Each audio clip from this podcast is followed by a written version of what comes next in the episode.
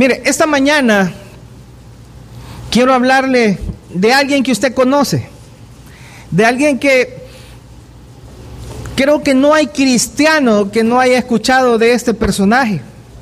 Y es un personaje que en otras iglesias que le llaman escuela dominical o, en, el, en el culto de niños, hablan acerca de Jonás.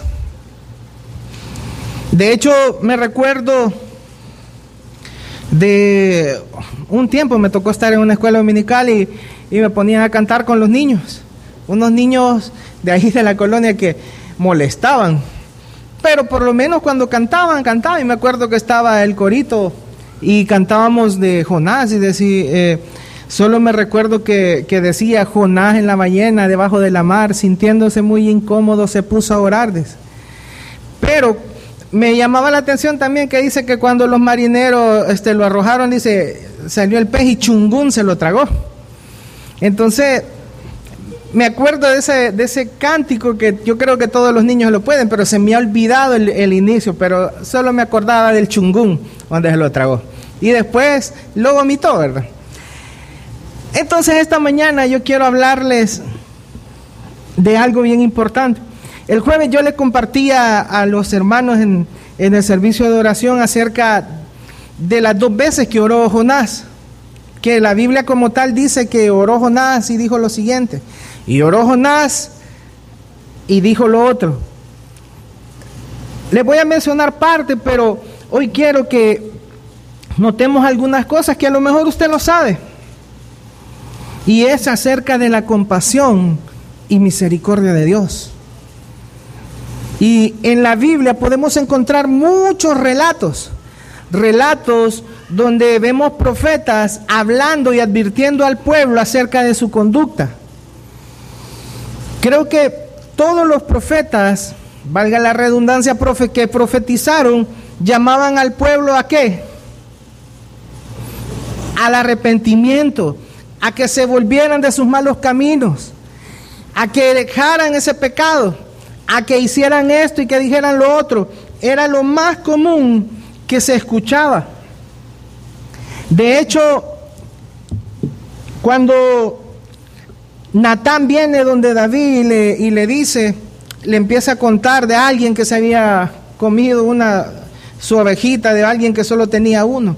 Y él enojado dijo, ah, el que hizo esto tantas veces, pero al final era él, por haberle quitado la mujer a Urias Geteo. Y cuando, cuando viene el profeta y le dice, no vas a morir cuando él se arrepiente, sino que va a morir el hijo que va a nacer y le empieza a decir todo. Pero en ningún momento vemos a Natán pensando, ojalá Dios mate a David.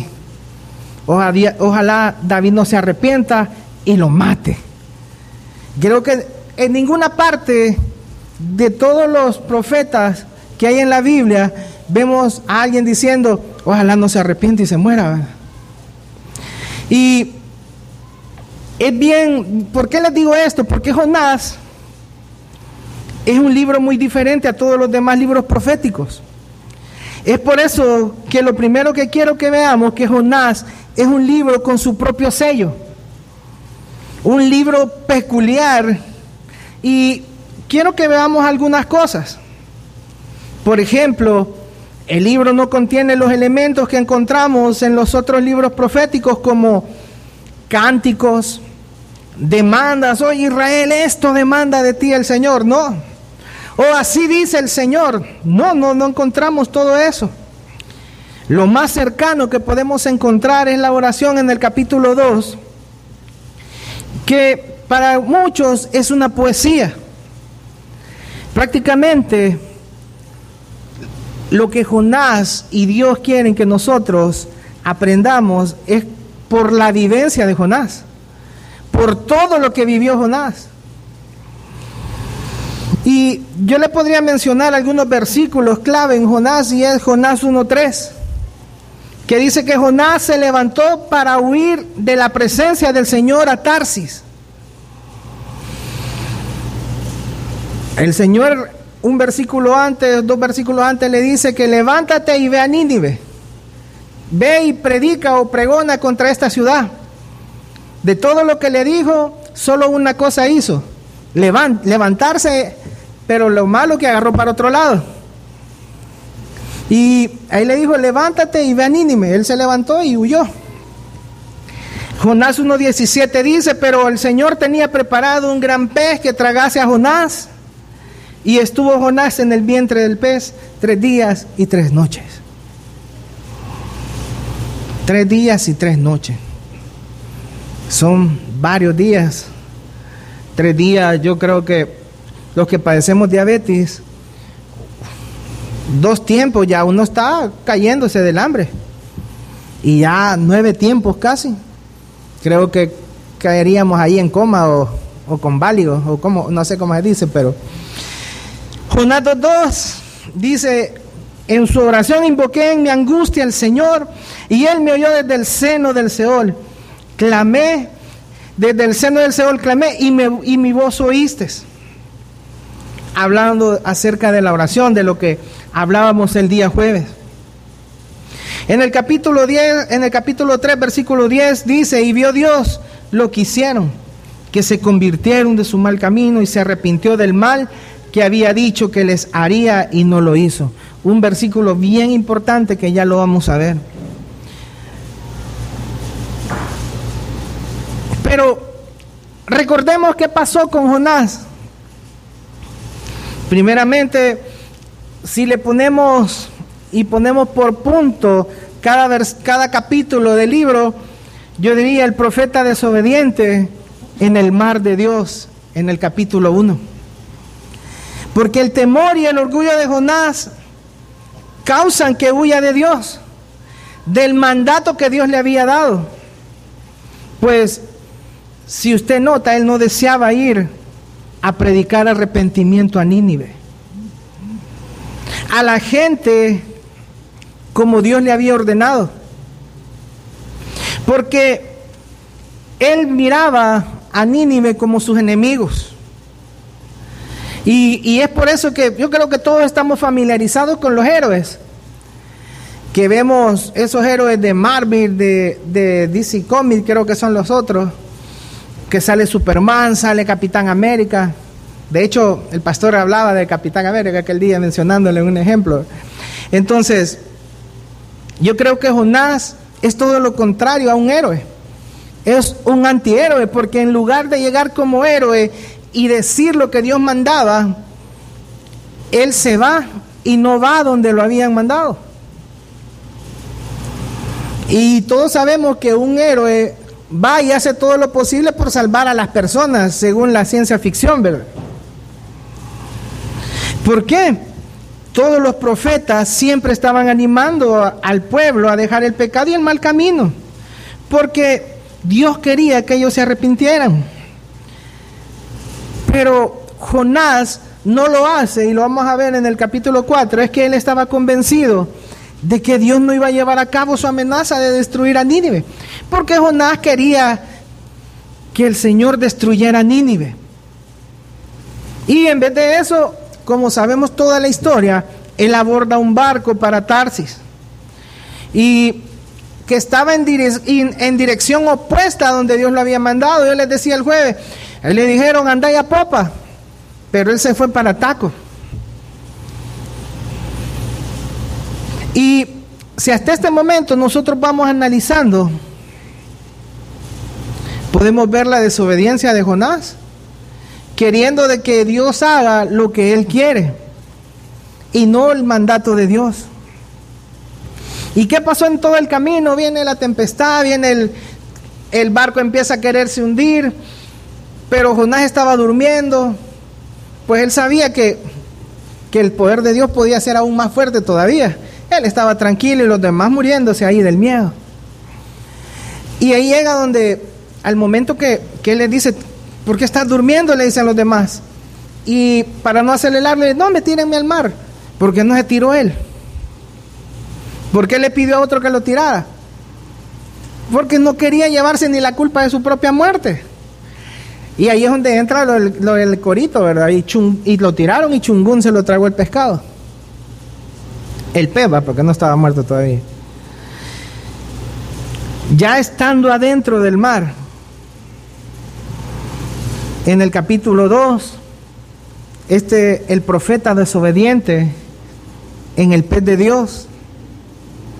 Ellos ya que lo tiraron por la borda y es tragado por ese gran pez y pasa su vientre tres días y tres noches, Jonás se arrepiente de, de su pecado hacia Dios y el pez lo vomita en tierra. Pero, como les decía, nueve tiempos de no comer. ¿Por qué esperar tres días para clamar a Dios? ¿Por qué espero tanto? Sí, nomás, yo nomás veo que me lleva un tiburón. Yo desde ahí, Señor, salvame, por favor.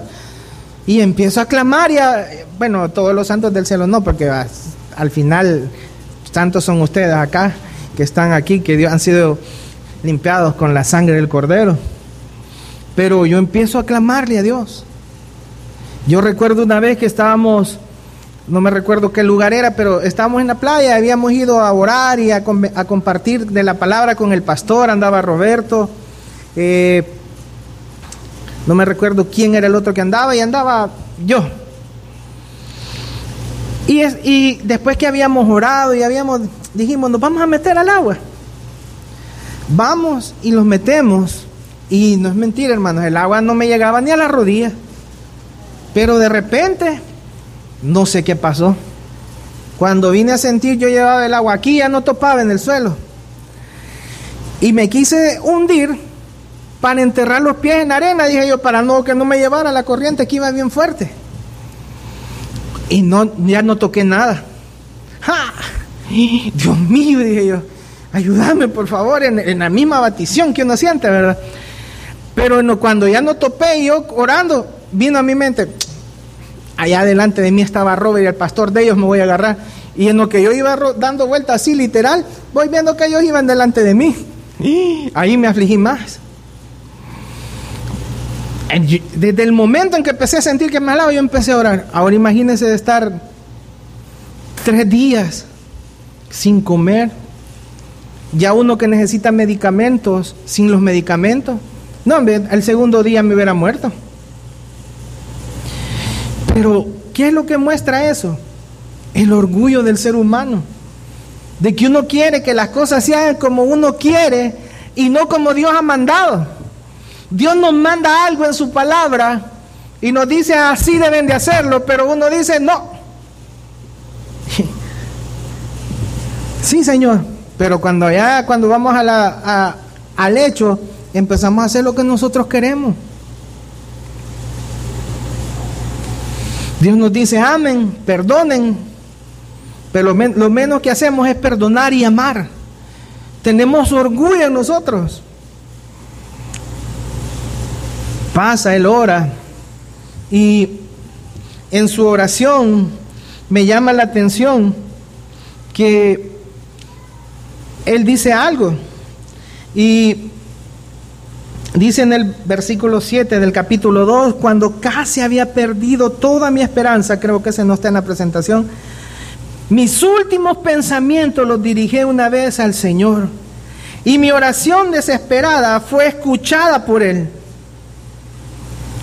¿Por qué esperó hasta lo último? ¿Por qué no fue lo primero que hizo? Pero en el capítulo 3, el profeta desobediente y el juicio de Dios, la Biblia no dice que Jonás la ballena o, el pez lo vomitó a la orilla cerca de Nínive. Recuerden que iba lejos, para un lugar lejos, y una tempestad desvía los barcos de su curso y puede ser de que lo haya tirado hasta mucho más allá. Algunos comentaristas dicen que de donde lo vomitó tuvo que recorrer otra vez el camino como 800 kilómetros hasta llegar a Nínive. Unos dicen que puede ser más. Y cuando él, después de que ha orado y ha dicho esto, el versículo 9 del capítulo dice, pero yo para siempre te rendiré homenaje y te ofreceré sacrificios, rituales en agradecimiento por lo que has hecho por mí. Cumpliré las promesas que te hice. Solamente el Señor puede salvar.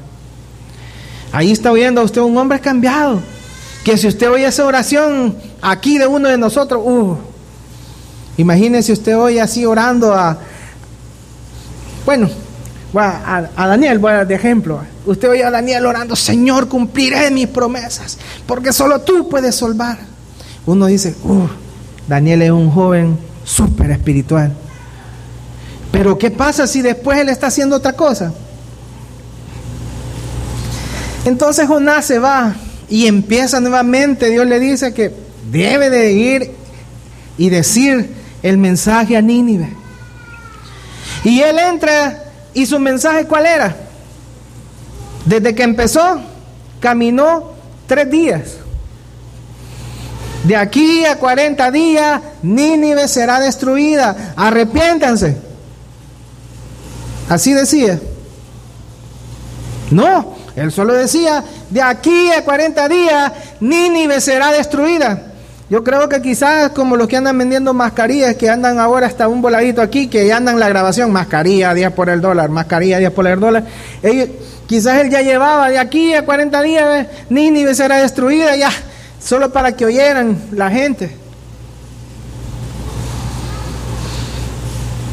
En ningún momento le dice, hagan obras dignas de arrepentimiento. No había un mensaje de perdón por parte de Jonás en ese momento. Es más, en ningún momento él lo llama al arrepentimiento, en ningún momento él cambió su corazón de que no quería que Dios los perdonara. Pero en el capítulo 2, capítulo 2, él alcanzó perdón, misericordia y compasión. Es contradictorio ver lo que dice el capítulo 3, versículo 9 de, de Jonás. Mejor el rey, unos versículos antes dice que declara ayuno y hace muchas cosas. Y dice en el versículo 9, quién sabe, quizás Dios se vuelva, se arrepiente y aparte el ardor de su ira y no perezcamos. Mejor el rey pagano invita a sus, a, sus connacionales o a su pueblo al arrepentimiento. Tanto así que hasta los animales ayunaron. Y fue tanto el arrepentimiento que en el versículo 10 dice, cuando Dios vio sus acciones que se habían apartado de su mal camino, entonces Dios se arrepintió del mal que había dicho que les haría y no lo hizo.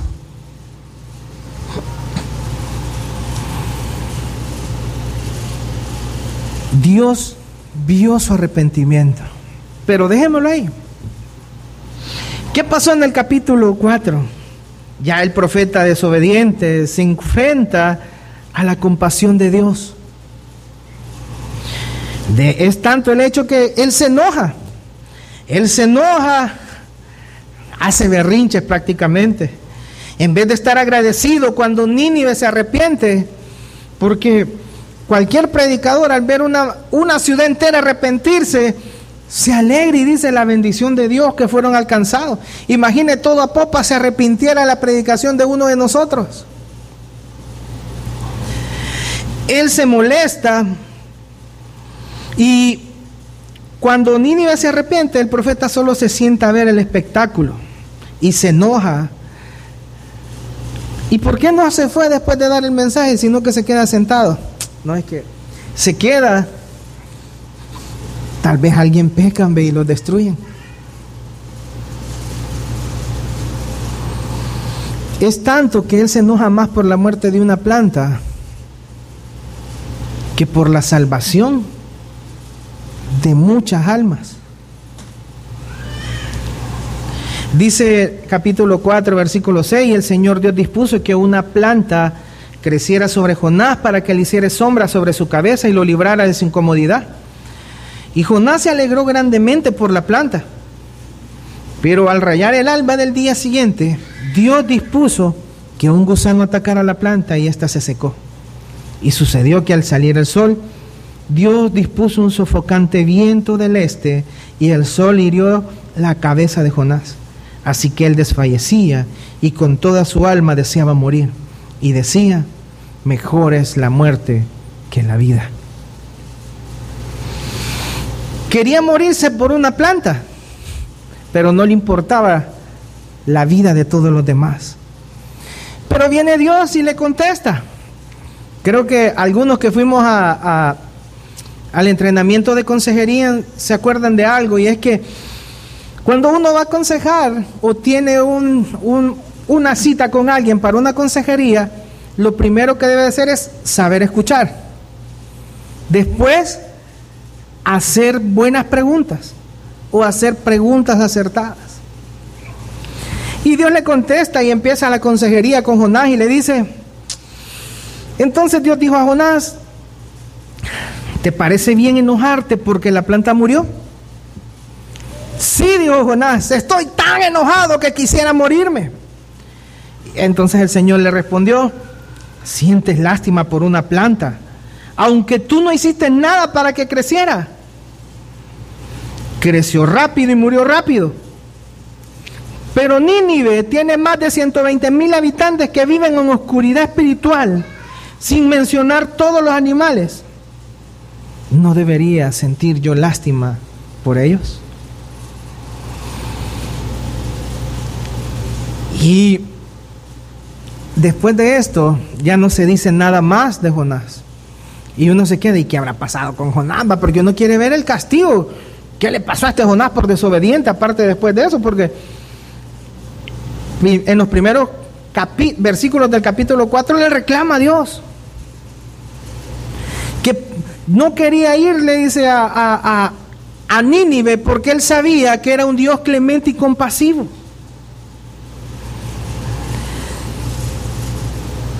Y a pesar de que Jonás tiene muchas personas que dicen que solo es como una alegoría o que es una algo que se inventaron, no puede ser así. Pues tiene lugares específicos, aún el profeta Jonás aparece en otros libros. No puede ser una simple historia. Y si podemos ver algo de Cristo en Jonás, es claro lo que Jesús dice en Mateo 12, 40 al 41. Cuando lo cita y dice, así como Jonás estuvo en el vientre del gran pez durante tres días y tres noches, el Hijo del Hombre estará en el corazón de la tierra durante tres días y tres noches. Jesús dándole valor a la historia de Jonás, pero también usándola para hablarle a los que estaban ahí en ese momento. El versículo 41 todavía recalca el día del juicio, los habitantes de Nínive se levantarán contra esta generación y la condenarán. Porque ellos se arrepintieron de sus pecados al escuchar la predicación de Jonás. Y termina y les dice a ellos que no creían en él, a los fariseos y los que lo escuchaban. Ahora alguien superior a Jonás está aquí, pero ustedes se niegan a arrepentirse. Jesús declara que él, que él iba a estar en la tumba el mismo lapso de tiempo que Jonás estuvo en el vientre del gran pez. Y él prosigue diciendo que mientras los ninivitas se arrepintieron ante la predicación de Jonás, los fariseos y maestros de la ley quienes rechazaron a Jesús, estaban rechazando a uno que era mayor que Jonás. Ahora esta mañana yo quiero decirle, la Biblia nos manda a nosotros arrepentirnos día con día, porque no somos perfectos, siempre pecamos, siempre fallamos. La pregunta sería, y, voy a dejársela de este momento, ¿cuánto de Jonás hay en nosotros o cuánto de Cristo hay en nosotros? ¿Qué es lo que hay más en nosotros? Así como Jonás trajo la verdad de Dios respecto al arrepentimiento y la salvación a los ninivitas, Jesús trae el mismo mensaje. Jonás 2.9. Pero yo con voz de acción, de acción de gracias te ofreceré sacrificios. Lo que prometí, pagaré. La salvación es del Señor. Jonás sabía que la salvación solo la podía dar Dios que solo Dios lo podía sacar del gran pez. Y también sabía que solo Dios podía perdonar a Nínive, por su amor y misericordia y por su clemencia en la ira. Mira, aquí habemos mucho y quizás podemos decir, no, es que yo no puedo dejar este pecado, yo peco. Yo hago esto, yo hago lo otro. Dios lo sabe, yo no lo sé. Pero Dios es el único que nos puede perdonar.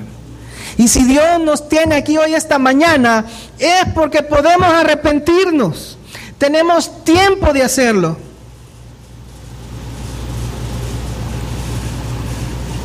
Juan 14, 6 habla que el único camino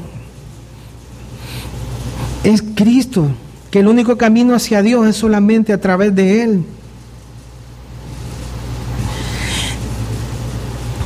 Y si yo le pregunto a usted cuál es el tema central de, de Jonás, creo que muchos diríamos muchas opciones.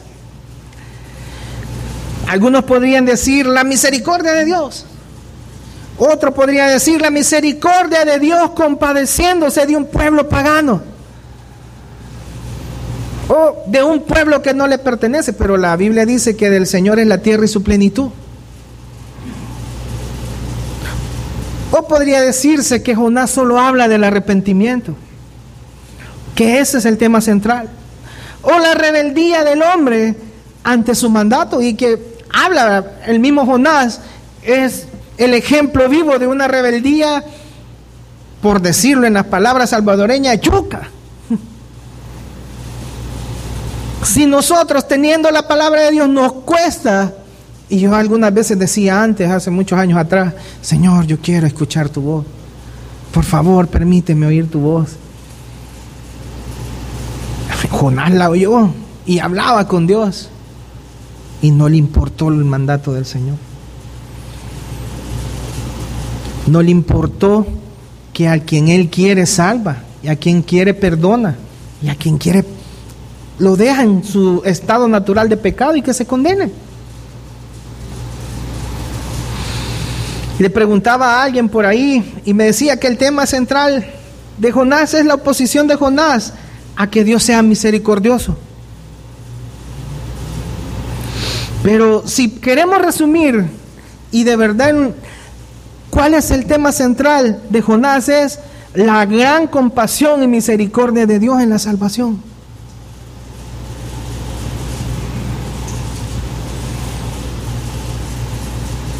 Porque tuvo compasión. Primero la tuvo de Jonás. En Jonás mostró su compasión y misericordia, no matándolo cuando lo arrojaron al mar no haciendo que los jugos gástricos del pelo hicieran pedazos y, y se quedara lleno el pececito ahí por varios días. Jonás, un capítulo antes de empezar a predicar, recibió esa gran compasión y esa gran misericordia que no merecía de Dios. Al igual nosotros todos los días recibimos compasión y misericordia de Dios.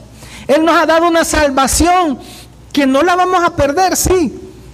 Pero nuestros frutos denotan si de verdad somos personas convertidas, personas que de verdad nos hemos arrepentido y creemos de verdad en Dios. La gran compasión y misericordia de Dios en la salvación. Y Dios nos hace ver como en el ejemplo de Jonás, para que nosotros nos veamos como en un espejo. Aquí está Jonás y aquí estoy yo. No, me si es igualito a mí. Tal vez no en lo guapo, pero en las acciones. Desobediente. Imagínense si Dios le hubiera dicho, Jonás, tal día, tales horas, Nínive destruido y a estas horas vos tenés que estar ahí. Después de la tragada en el pez, creo que hubiera estado, si le dijeron a las 8, a las 5 de la mañana hubiera estado esperando que abrieran las puertas de la ciudad. No, hombre, pero a Emma le dice, mira, tenés que estar en iglesia a tales horas para abrirle a los hermanos. No, hombre, hasta la cola de los hermanos y yo llego a abrir. ¿Qué le quiero decir con esto?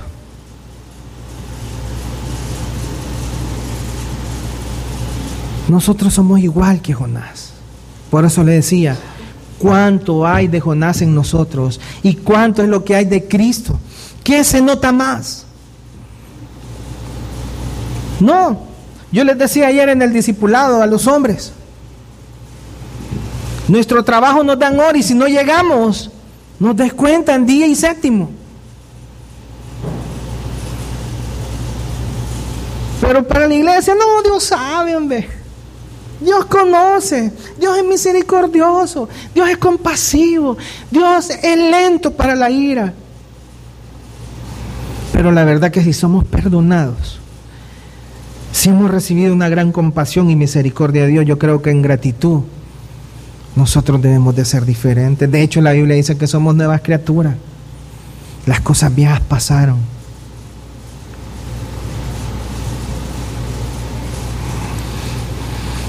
¿Somos nosotros compasivos como Dios?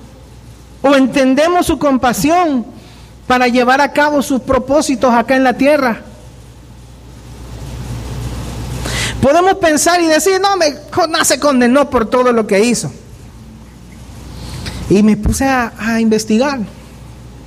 Pero la verdad es que la Biblia declara que, que a pesar de ese error de Jonás, en Segunda de Reyes, Jonás no era tan diferente a, otros profetas.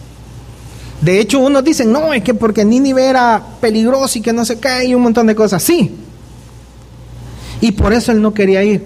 Pero según lo que estaba leyendo y, estudiando, en ese momento Nínive no era ninguna, ningún peligro para Israel, pero sí tenían la fama de ser malos y de todo lo que hacían. Despellejaban a la gente y hacían un montón de cosas. Y eso me llamó mucho la atención. Ellos cuando capturaban prisioneros de guerra, los amarraban en las carretas y lo iban chollando y se quedaba vivo. Ahí los despellejaban, los ponían en la pared. Y a esos sanguinarios perdonó Dios. A esos perdonó Dios. A ese Emma perdonó Dios.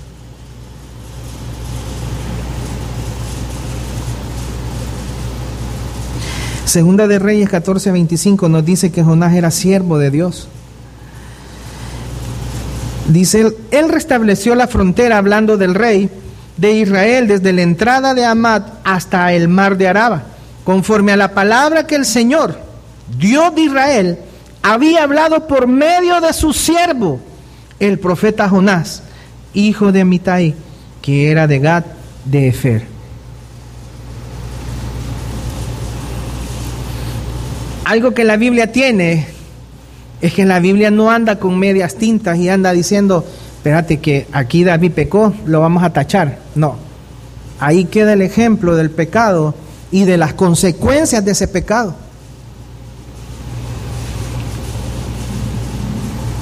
No, que yo peco y Dios me perdona. Sí, peque. Pero lo que va a mostrar es que no es hijo de Dios. Y si es hijo de Dios, así lo va a zarandear Dios. Y después decimos, ¿y por qué me pasó esto?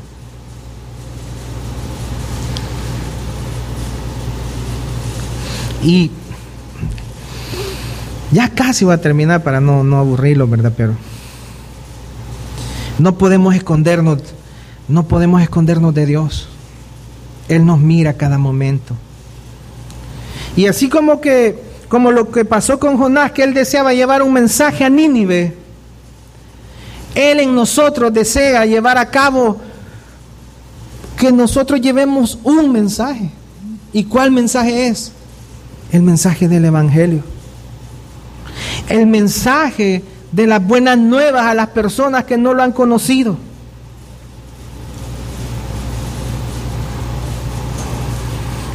No, es que a mí me da pena. No, es que ahí en la colonia me conocen como soy. Miren, nosotros vamos a decir que no, pero lo que Dios desea llevar a cabo a través de nosotros, Él va a hacer que suceda a pesar de todas nuestras objeciones y que dilatemos el tiempo, Él lo va a hacer. Efesios 2.10 nos recuerda que Él tiene planes para nosotros y se encargará de que nos ajustemos a ellos. Porque somos hechura suya, creados en Cristo Jesús para hacer buenas obras, las cuales Dios preparó de antemano para que anduviésemos en ellas. Sería mucho más fácil si nosotros, a diferencia de Jonás, nos sometiéramos a Dios sin, sin tardanza, sin pensar tanto.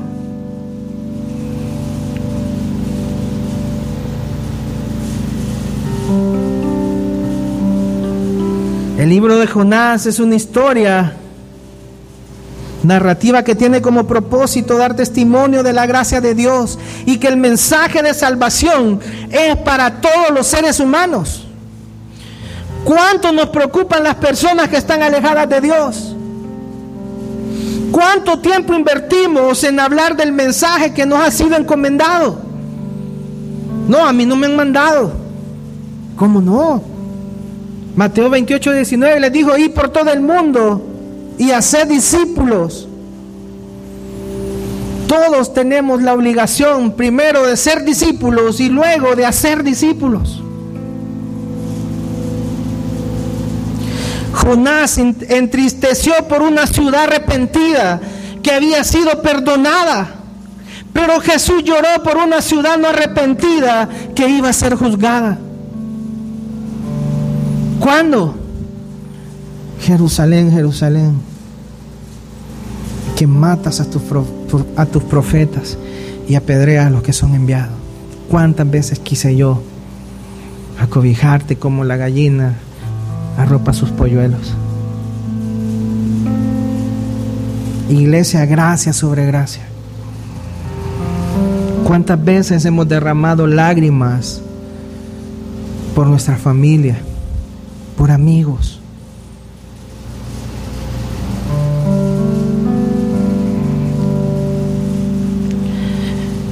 Y cierro con la siguiente pregunta, nuevamente. ¿Eres o somos como Jonás? ¿O eres o somos como Jesús? Y esto debería de ponernos a pensar pero lastimosamente hay demasiado de Jonás y muy poco de Jesús en nosotros. Quisiéramos pensar lo contrario, pero preferimos ver a los malos castigados antes que perdonados y aceptados por Jesús. Nos parecemos a Jonás, no tenemos ni la más menos compasión y misericordia. Pero Jesús tuvo compasión. Una compasión que sobreabunda y que la encontramos en el libro de Jonás.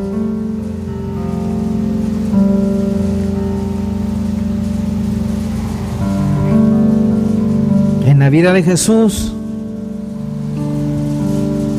abundaba la misericordia y la compasión hacia los gentiles. De hecho, ahí le decían y lo criticaban porque comía con prostitutas, con recogedores de impuestos.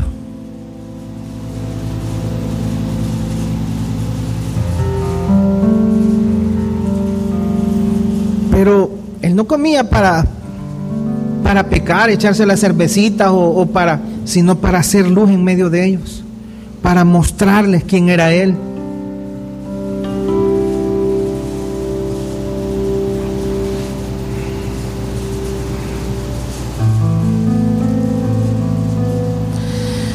nosotros hemos sido comisionados y en ocasiones hemos sido desobedientes.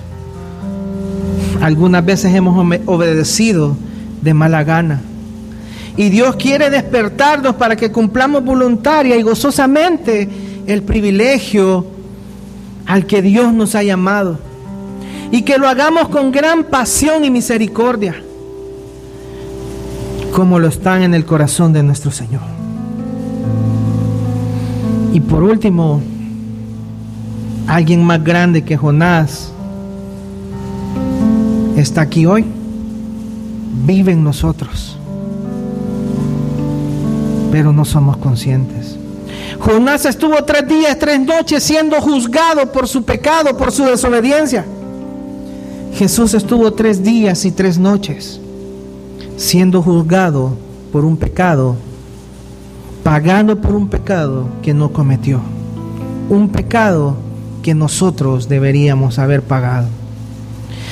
Qué gran compasión y misericordia de Dios en la salvación. Empezando por el mismo Jonás en el pez siendo vomitado para que empezara de nuevo su misión y que luego el pueblo de Nínive se arrepintiese. A pesar de no tener opción de ser destruidos, alcanzaron esa compasión y misericordia.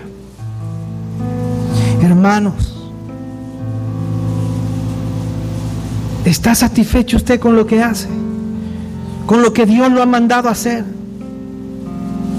Podremos ser muy correctos en doctrina, pero aún aquí no perdonamos a nuestros hermanos. Mantenemos resentimiento, somos celosos, queremos lo que el otro tiene.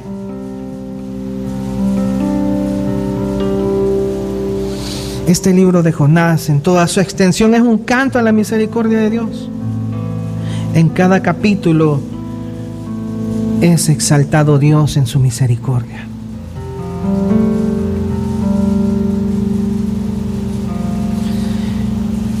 Póngase de pie esta mañana.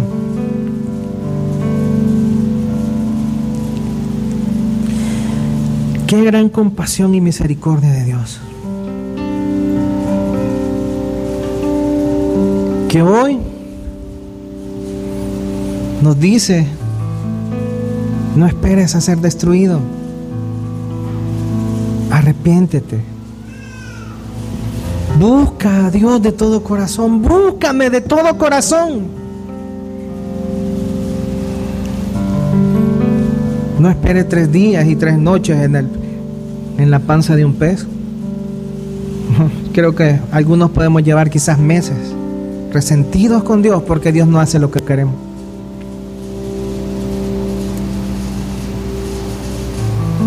Dios ha, tenido con nosotros gran compasión y misericordia. Vayamos y empecemos en casa. Arrepintámonos de aquel que todavía vemos mal. Nadie aquí es más que otro. Todos somos iguales ante Dios. Si los asesinos y sanguinarios de Nínive fueron perdonados, ¿por qué yo no puedo arrepentirme?